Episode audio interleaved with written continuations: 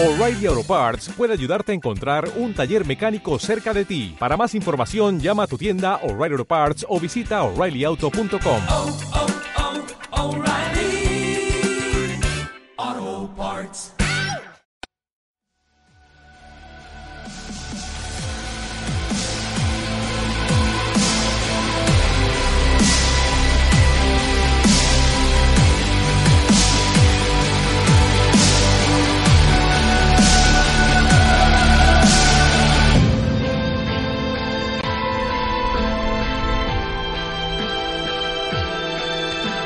Bienvenidos todos a Cibertao, el podcast del Instituto Chuanzi, donde hablaremos de filosofía, liberalismo y especialmente de taoísmo.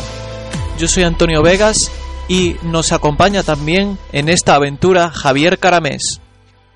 Hoy vamos a hablar de la primera mm, dinastía, de la primera dinastía eh, que eh, tiene un estado burocrático, que es la dinastía Qing.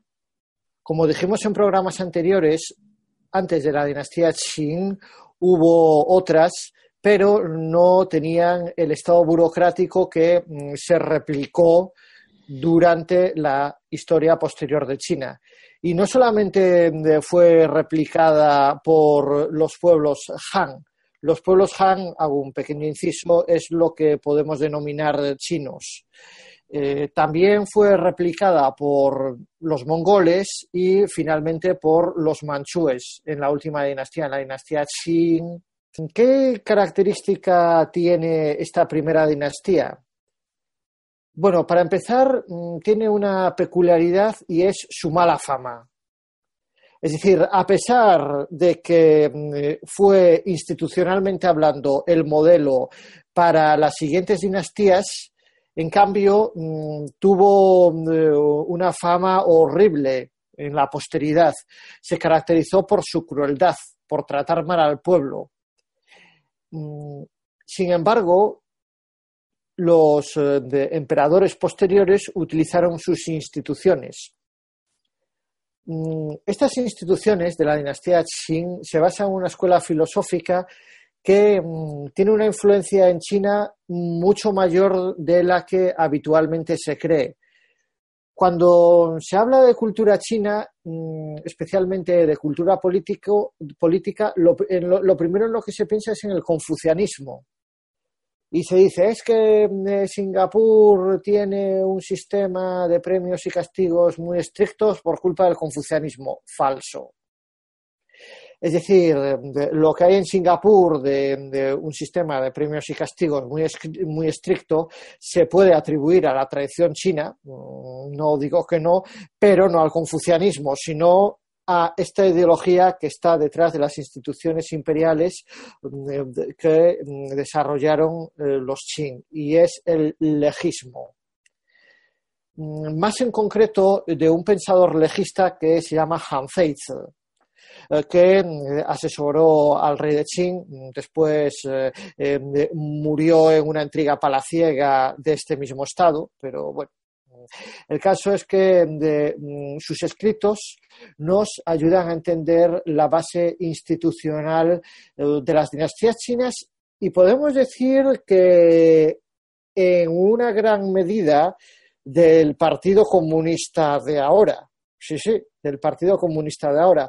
Porque si bien el Partido Comunista la tomó contra el taoísmo y contra el confucianismo, lo cual es lógico, porque a qué comunista le, digue, le gusta que haya una ideología que sostenga que la familia es algo importante.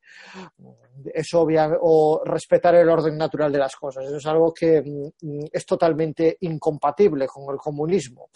Sin embargo, la idea de guiar a la sociedad con coerción, es decir, con, pre- con premios y castigos, pues bueno, en fin, es eh, obviamente lo que a cualquier comunista, mm, es decir, eso, mm, al menos eh, los comunistas eh, de- que no son idealistas, es decir, la mayor parte de ellos, pues lo que les gusta es transformar mm, a la sociedad con premios y con castigos bueno, a los, a los comunistas y a los socialdemócratas también eh, les gusta eso.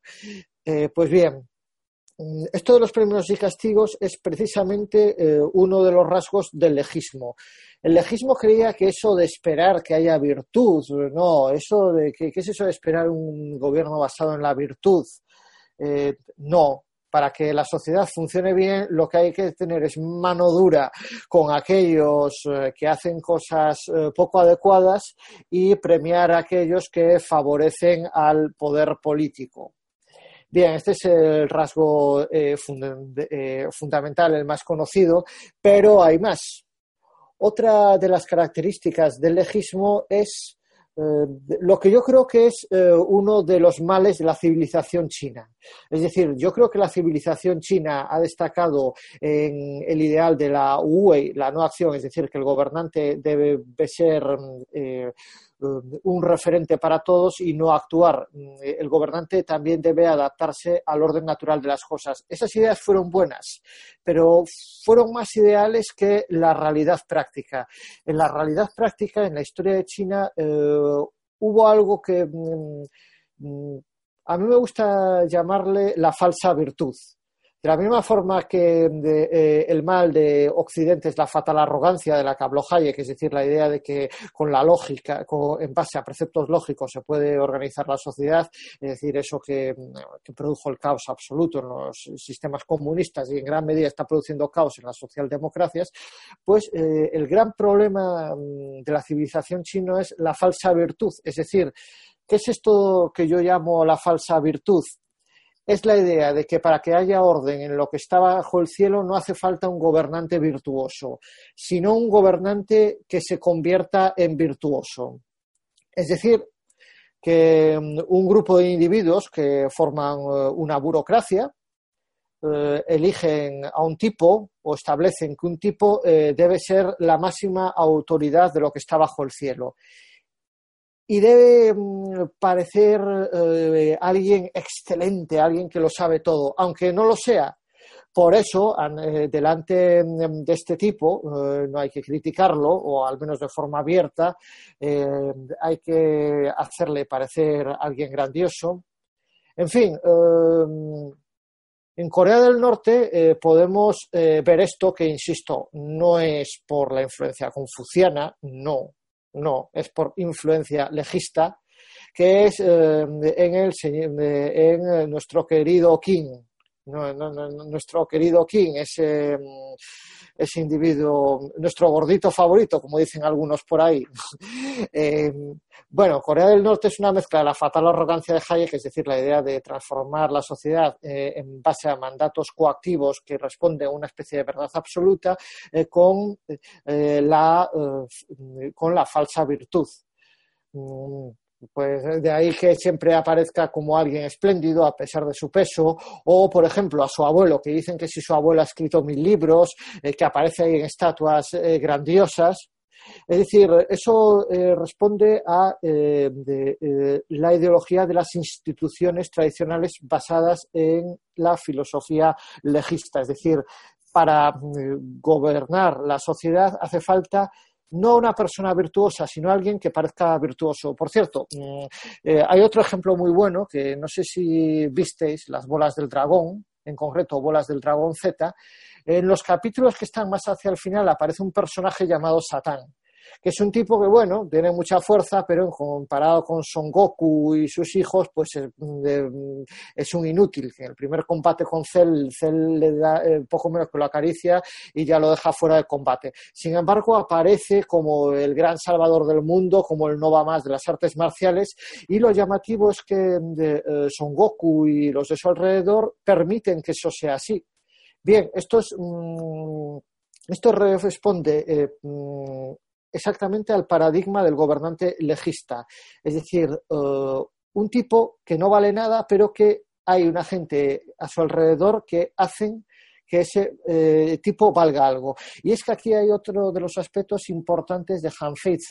Algunos dicen que es un totalitario, y bueno, mm, sí y no. Mm, esto, esto hay que matizarlo mucho. Eh, quien manda en este esquema intelectual no es el rey, es la gente cercana al rey. Es decir, esta gente para tener poder lo que se apoya es en un tipo que parece Dios eh, y en la sombra maneja los hilos del país. Bien, y mm, un último rasgo del legismo, mm, todo esto simplificando, después hay otras cosas eh, que se pueden eh, tratar más en detalle, es su adaptación. Es decir, una de las cosas que sí que el legismo tiene buenas eh, frente al comunismo es que cree que no hay formas de gobierno absolutas que valgan para todas las circunstancias eh, eh creía que bueno, lo del gobierno de la virtud de Confucio para su época estaba bien, en esa época era adecuada, porque en aquel entonces había poca gente, entonces, de, esta forma eh, era más fácil que hubiese mm, de, buena, eh, buenas prácticas, que la gente confiase en otros. Según Hanfitz, en la época que le tocó vivir hay mucha gente y entonces la única forma de gobernar lo que está bajo el cielo es mediante la mano dura pero acepta que mm, efectivamente las cosas cambian y que eh, lo que es válido para una época no es bueno para otra. Por lo tanto, mm, eh, esta ideología, aunque en algunos aspectos es negativo, tiene una cosa buena y es que reconoce que la adaptabilidad es algo importante y, de hecho, algo que efectivamente tienen las instituciones chinas es que mm, sí que tuvieron un alto nivel de adaptabilidad y mm, permitieron em, esta flexibilidad em, em, permitió que eh, las instituciones eh, imperiales chinas, desde la dinastía Han en adelante, pusiesen como ideología eh, predominante el confucianismo, que el confucianismo es en cierta medida un contrapeso a las ideas legistas, es decir, a gente que está en estas eh, instituciones eh, que, ensalzan a un gobernante que no tiene virtud, si al menos son personas eh, mm, que mm, son conscientes de que la familia es importante, el orden natural de las cosas es importante, que el hacer uso excesivo de los premios y castigos es malo, pues estas instituciones mm, pueden ser menos perniciosas. Y esto es lo que hubo de, en las dinastías eh, eh, desde los Han en adelante. Es decir, dicho de forma simple, el confucianismo moderó em, las consecuencias negativas de pretender gobernar a la sociedad solo mediante premios y castigos. Eh, creo que lo hemos mencionado y si no lo veremos, el confucianismo rechaza el gobierno basado en los premios y castigos, es decir, eh, el gobierno se debe basar en mm, influir con la virtud en eh, los gobernados. Mm, bien, eh, la dinastía Qing, eh, precisamente por este exceso de confianza en los premios y castigos, duró lo que duró. Mm, eh, duró de apenas 20 años. Fue una cosa rapidísima. fue el emperador de Qing y su hijo, que no duró nada, y después la revuelta que dio lugar a la dinastía Han. Mm, eh, lo de, la, dinastía Qing, en cierto modo, mm, se repitió durante la época de Mao. De hecho, a Mao le gustaba mucho Qin Shi Huang. A Mao el legismo le gustaba mucho, el confucianismo no le gustaba. Es decir, una de las cosas que tienen en común el primer emperador y Mao es que ambos mm, se cargaron el confucianismo. El primer emperador mató a todos los confucianos que se encontraba, eh, también, también quemó todos los libros que no fuesen legistas y mm, algo parecido hizo Mao, con el problema de que, como hemos eh, dicho, eh, el legismo tiene cierta flexibilidad, entiende que eh, lo que es bueno en un sitio no necesariamente es bueno en otro, mientras que en el, el comunismo es maximalista. El problema de todo el mundo es la revolución del proletariado y de los obreros, es decir, es mucho más maximalista. Sí, bueno, como bien has dicho, la dinastía, eh, la dinastía Qin del primer emperador, Xi Huangdi, estuvo basada en el legismo, ¿vale? Pero, eh, ¿cómo, se, cómo, ¿cómo ese legismo filosófico realmente salió a la luz y, se reflejó en la economía y en la vida de las personas? ¿Qué consecuencias tuvo para ello? Pues bien, conectando un poco para responder a esta pregunta, tenemos que conectar con el programa anterior. Y fue muy importante la época de los reinos combatientes, porque eh, esta época fue un periodo en el que las diferentes partes de China, los diferentes reinos, estaban en pleno combate entre sí y había una, una militarización muy importante de la sociedad. Y aquel Estado que tenía políticas militares más agresivas fue el que terminó conquistando toda China, que fue el Estado de Qing.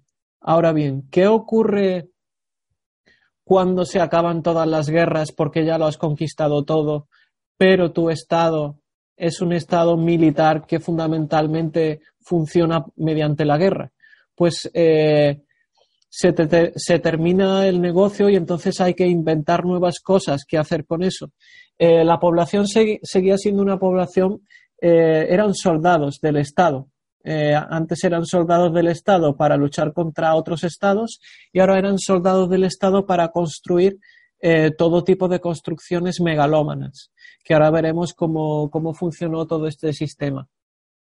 Bien, eh, también hay que decir que el Estado de Qing consiguió conquistar toda China por, por un motivo que coadyuvó a dicha victoria muy importante, que fue las favorables condiciones geográficas de, de aquel estado, porque el estado de Qing estaba rodeado por cadenas montañosas que ejercían de muralla natural contra invasores y además contra, que el estado de Qing contaba con una gran cantidad de tierra fértil, lo cual daba eh, eh, producción agrícola muy importante y el Estado se nutría eh, mediante impuestos que cobraba a todos estos campesinos.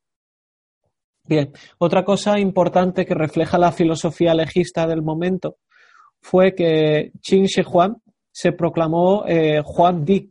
Anteriormente, pues los reyes de China o bien eran Tianzi, hijo del cielo, o bien eran Wan, eh, pero eh, eh, nunca se, consideraban dioses. los dioses siempre estaban por encima del emperador. perdón, del emperador, no, por encima del rey en China. Pero este primer emperador se proclamó Juan Di, que, es similar a un dios o a una deidad. Es decir, aquí ya estamos viendo un poco la filosofía del momento, ¿no? que el emperador ya se consideraba un, dios y ya no se el hecho de que un, emperador pudiese ser retirado porque lo había hecho mal, como, como era evidente en épocas anteriores, ahora no lo era tan evidente porque el emperador quizá no podía equivocarse porque era Dios. Bien. Eh, ¿Qué hizo este, este emperador, eh, Shi Huangdi, eh, o Qin Shi Huang?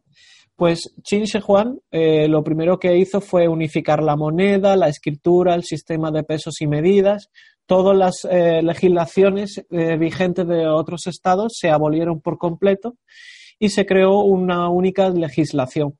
Además, se aprobó un sistema de responsabilidad colectiva en el que la población se dividía en grupos de cinco o diez familias. Y si algún individuo de ese grupo pues hacía algo eh, que no le gustaba al emperador, pues todo ese grupo era condenado o bien quemado o bien enviado a, a la Gran Muralla de China, que era considerado el gran cementerio de China por la gran cantidad de muertes que había allí, por las malas condiciones climáticas.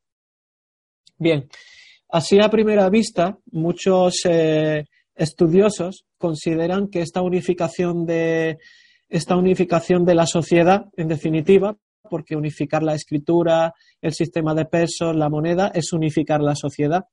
Pues esta unificación de, la sociedad eh, parece que fue muy positiva, ¿no? Eh, eh, por ejemplo, la moneda redujo los costes de transacción, la escritura, pues permitió una mejor comunicación, el sistema de pesos y medidas también permitió mejorar el comercio, ¿verdad? Bien, pero ahora haciendo una reflexión basándonos en los preceptos de Friedrich Hayek de la Escuela Austriaca de Economía, eh, está bien que un sistema esté unificado, pero si esa unificación proviene del orden espontáneo. Por ejemplo, eh, los principios generales del derecho o, provienen, por, provienen por evolución natural de, de ellos, ¿no? eh, por la evolución natural. O, os pondré un ejemplo más actual, como por ejemplo el puerto USB de un ordenador. Eh, no existe una legislación que imponga que todos los ordenadores tengan un puerto USB, pero sin embargo el puerto USB se ha hecho universal precisamente porque eh, lo utiliza mucha gente y los incentivos para utilizarlo son muy altos y también es el más es el, uno de los más eficientes para hacerlo. Entonces, eh, cuando la unificación de las cosas se produce de forma espontánea está muy bien, pero cuando es eh, establecida por desde arriba puede desembocar en el problema de que quizá esa legislación no sea la correcta o la deseada por la población y la población tenga que aceptarla y, se pierda diversidad por el camino, porque quizá se eliminó la moneda del estado de, por ejemplo, de Chao y esa moneda era mucho mejor que la moneda de, que estableció Qing en, el, en, la dinastía Qing, lo mismo con la escritura. Entonces, hay que tener mucho cuidado con defender la unificación por la fuerza. También el imperio de Qing eh, significó la pérdida de poder de, los señores feudales porque eh, le podían ocasionar un gran problema a la legitimidad del Estado de Qing. Lo primero que hizo fue eh, quitar todas las tierras a los señores feudales y repartirlas entre campesinos y, eh, como bien dijo Javier, implantando el sistema de premios y castigos que ordenaba la, eh, la filosofía legista. Y consistía en que si tú producías más de la cuota asignada por, por el Estado de Qing, se te otorgaba más tierra. Si producías menos, se te eh, expropiaba la tierra y se te enviaba a trabajar a, la Gran Muralla de China. Bien, como, como, vemos, los ciudadanos no eran más que meros siervos del Estado, que eran un ejército de esclavos que se dedicaban a producir grano eh, y a fortalecer las arcas del Estado mediante dos tipos de impuestos. Eh, uno era un, un quinceado de la cosecha y otro mediante trabajos comunitarios. Eh, y esto, eh, esto era un principio que era el Fuguo Qianping, que era fortalecer, fortalecer, al, fortalecer al Estado para favorecer al ejército. Es decir, eh, la población era importante en tanto en cuanto era positiva para el ejército. Y bueno, ¿en qué derivó este sistema militarizado, eh, servil de una sociedad completamente eh, regularizada por los únicos preceptos de, de Qing Shi Huang? Bueno, pues como ha dicho Javier, eh, fue una dinastía que apenas duró 30 años, eh, fue muy corta, una de las más cortas de, China. Y bueno, en términos de económicos y de población, pues aquí tengo las cifras. Eh, la población al inicio del reinado era 40, se aproxima a, a 40 millones de habitantes, las estimaciones de la literatura. Y 30 años más tarde había una población en China de 18 millones de habitantes, es decir, más del 50% de la población murió en, en, menos de 30 años. Así que nos podemos imaginar las tropelías que se cometían en aquella época y no hay más que ver eh, los mausoleos que se construían, las carreteras, eh, todo tipo de diques, de, presas.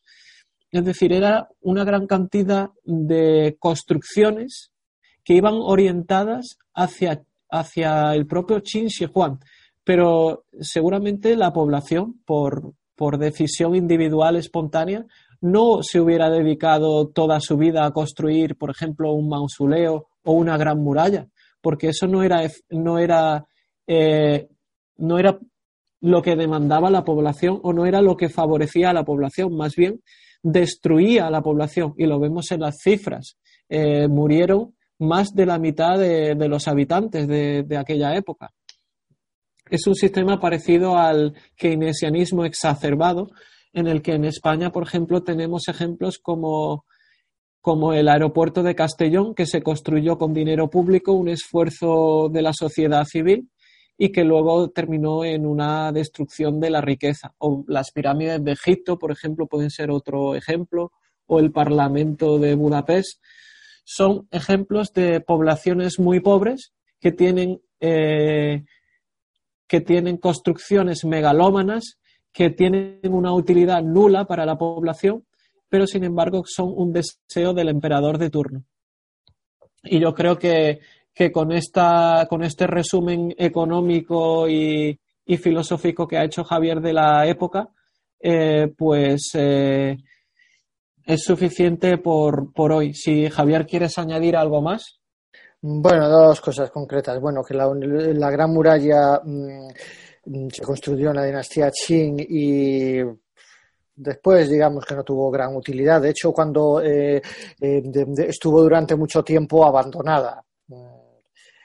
Mm, por, eh, por, otra parte, la dinastía Qing mmm, fue recordada como una dinastía cruel. Fue la que, que unificó todo bajo el cielo, pero con crueldad.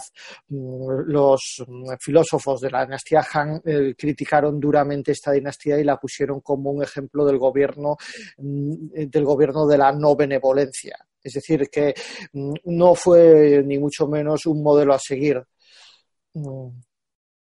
Es, eh, fue una época que mmm, algunos eh, creen que fue buena porque se unificó lo que hoy se llama China. Eh, bueno, en los textos lo que, aparece, que es que se unificó lo que está bajo el cielo, pero yo creo que la filosofía que está detrás de esta dinastía del legismo pues mm, es desgraciadamente una cosa mala. Es decir, la civilización china tiene cosas buenas, por ejemplo, la filosofía taoísta, pero tiene cosas muy malas, como es el legismo. Sí. Que el legismo y el comunismo son, de, son muy parecidos y bueno, la combinación de ambos pues es una bomba de relojería que lo único que trae pobreza, caos y en definitiva nada bueno. Pero bueno. Sí, eh, y precisamente lo que dices Javier es muy importante, que, que fue una de las cosas malas de China y quizá no, como dice el refrán, eh, no hay mal que por bien no venga, porque eh, esa dinastía tan corta luego dio lugar a una dinastía muy larga, donde se intentó rechazar esos, eh, esos preceptos legistas y hubo hasta una época de gran prosperidad en China donde la población creció bastante. Entonces, qui quizá ese, ese pequeño experimento legista esta, est, estatalista y socialista, quizá fue un, un revulsivo para, para, rechazar ese sistema, ¿no? Bueno, el problema es que no fue del todo rechazado, es decir, fue rechazado en teoría, eh, porque claro, nadie se atrevía a decir que eso era algo bueno, pero en el fondo de las instituciones permaneció. Es decir, nadie, obviamente, eh, los intelectuales eh, decían que lo de Confucio era lo adecuado, pero las instituciones que eh, les mantenía donde estaban mm, son legistas. Esto, el caso es que es importante que cuando se estudia la civilización china tener en cuenta que esta filosofía es importante para entender tanto la historia de China antigua como la moderna. Y y bueno, eh, hoy hemos hablado demasiado. Eh, debemos recordaros que podéis enviarnos notas de voz eh, que nosotros reproduciremos y tenemos pensado hacer un programa más adelante con notas de voz o notas escritas, ya que algunos nos las mandéis escritas y ahí responderemos a preguntas o comentarios. Sí, efectivamente. El número al que podéis hacerlo es el 673-706-727. Un saludo a todos. Otro. Nos vemos en el siguiente programa.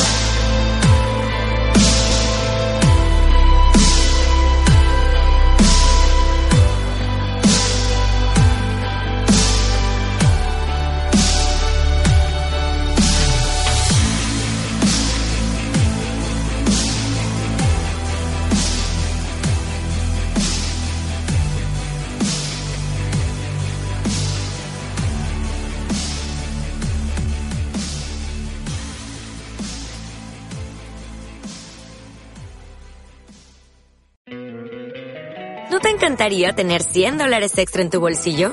Haz que un experto bilingüe de TurboTax declare tus impuestos para el 31 de marzo y obtén 100 dólares de vuelta al instante. Porque no importa cuáles hayan sido tus logros del año pasado, TurboTax hace que cuenten. Obtén 100 dólares de vuelta y tus impuestos con 100% de precisión. Solo con Intuit TurboTax. Debes declarar para el 31 de marzo. Crédito solo aplicable al costo de la presentación federal con TurboTax Full Service. Oferta sujeta a cambios o cancelación en cualquier momento.